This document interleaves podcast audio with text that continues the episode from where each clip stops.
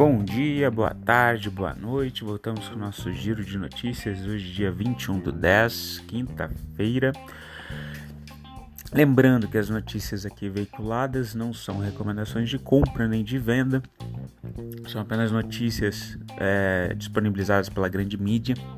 Tá? Estados Unidos, Estados Unidos S&P 500, uma ligeira alta no futures de 0,37, Dow Jones caindo 0,30, Nasdaq caindo 0,05, EWZ se recuperando com 0,67, petróleo Brent caindo 1,11%, Bitcoin alta de 7,45%, 66 mil dólares e 648. Ouro queda de 0,10%, US Bond caindo 0,31%. Em relação ao mercado uh, americano, o que, que a gente teve? Os índices futuros americanos têm, na maioria, então, uma queda. A gente viu que só o Futures ele estava com uma alta de 0,37. Apesar disso, os resultados tá, que estavam sendo divulgados desde semana passada e nessa semana, uh, tem um estudo ali da, da Infomania que eles estão falando que 86% dos resultados divulgados até então eles estão acima do esperado. Tá? O que pode estar acontecendo por lá segundo algumas notícias uh, da, da Bloomberg, é a perspectiva ou o receio também para o ano que vem. Se a gente ver os dados do Bacen é, no boletim Focus, as projeções para o ano que vem, que a gente vem falado, uh, são de um crescimento do PIB, mas bem menor do que foi esse ano. Né? Esse ano o pessoal aponta que teve o efeito de chicote de demanda reprimida, os resultados foram melhores, os incentivos uh, monetários também foram melhores e ano que vem não tem essa perspectiva, menos estímulos então para a economia, então os resultados devem ser uh, menores do que desse ano.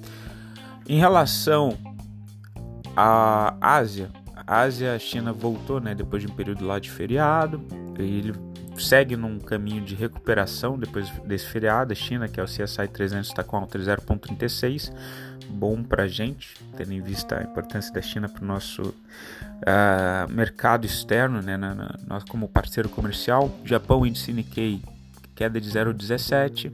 Coreia, COSP, queda de 0,19. Hong Kong, HK50, queda de 0,45.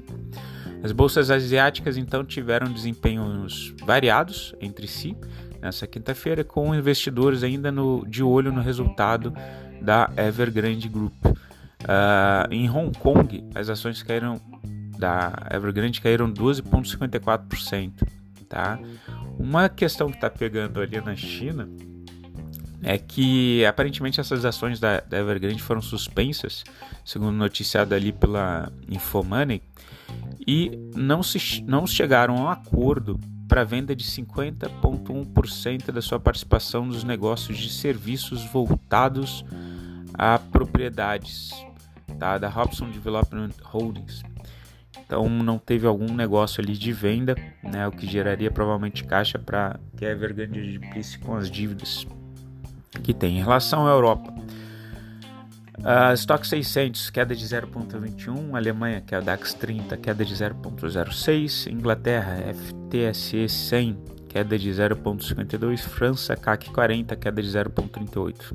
As bolsas europeias então têm leve quedas nessa quinta-feira, influenciados por temores sobre o mercado de propriedades da China. Então essa questão aí uh, repercutindo mundialmente uh, da não ter fechado o negócio tá?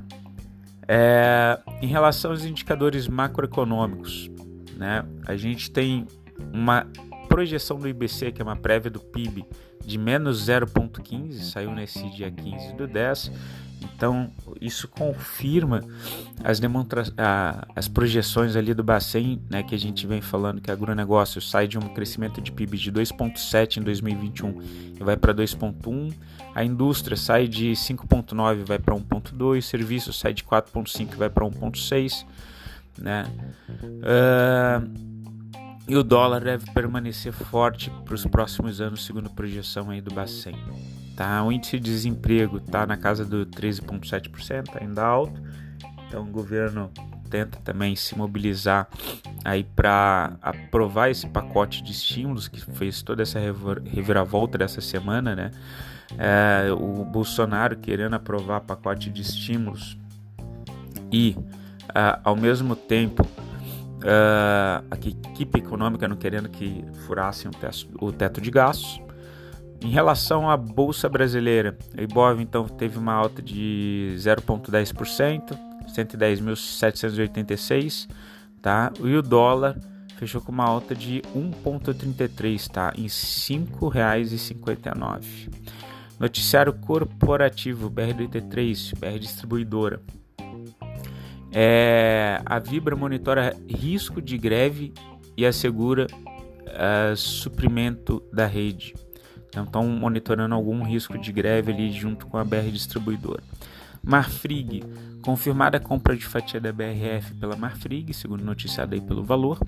Petro 4, Petrobras, venda de diesel da Petrobras no terceiro trimestre foram as maiores desde 2015. Uh, em relação às commodities agrícolas, a gente tem notícia do boi. Né? Na Praça Pecuária de São Paulo, as escalas de abate evoluíram, atendendo em média de 11 a 12 dias e com consumo doméstico ainda fraco. A cotação do boi gordo cai R$ 2,00. Então, o boi ainda sofrendo desde que a China também colocou as sanções em relação à exportação para aquele país, depois que foram verificados casos aí de, de vaca louca. Uh, e no milho, de maneira geral, o investidor está tá otimista, apesar da, do recuo aí, eles estão na fase de plantio, né? E a Notícias Agrícolas aí uh, reportando que eles estão animados com o processo de, de replantio né, e com regime de chuvas também. Em relação à posição dos estrangeiros, a gente teve uma queda muito forte ali no fluxo cambial. Eles saíram de, na semana passada, de menos 856 milhões é, no fluxo cambial e estão em 1 bi 784. Então, uma retirada muito, muito forte de dinheiro, tá? O que é também comum para esse período do ano, porque as filiais remetem os lucros para fora. É, alguns analistas têm reportado aí que o brasileiro tem procurado investimento lá fora também, tá? É, e, uh, e, tem, e tem um medo também de tributação sobre dividendos, então provavelmente pode ser que eles estejam acelerando esse processo de, de retirada. E no saldo da, anunciado da B3, eles estão mais comprados em WDO né? Estão com 177 mil do que no no contrato do mini índice. Estão comprados em 167. Tá? Pessoal, fico por aqui. Desejo vocês um, um excelente resto de semana. Qualquer coisa entre em contato e contem comigo, tá bom? Abração, tchau, tchau.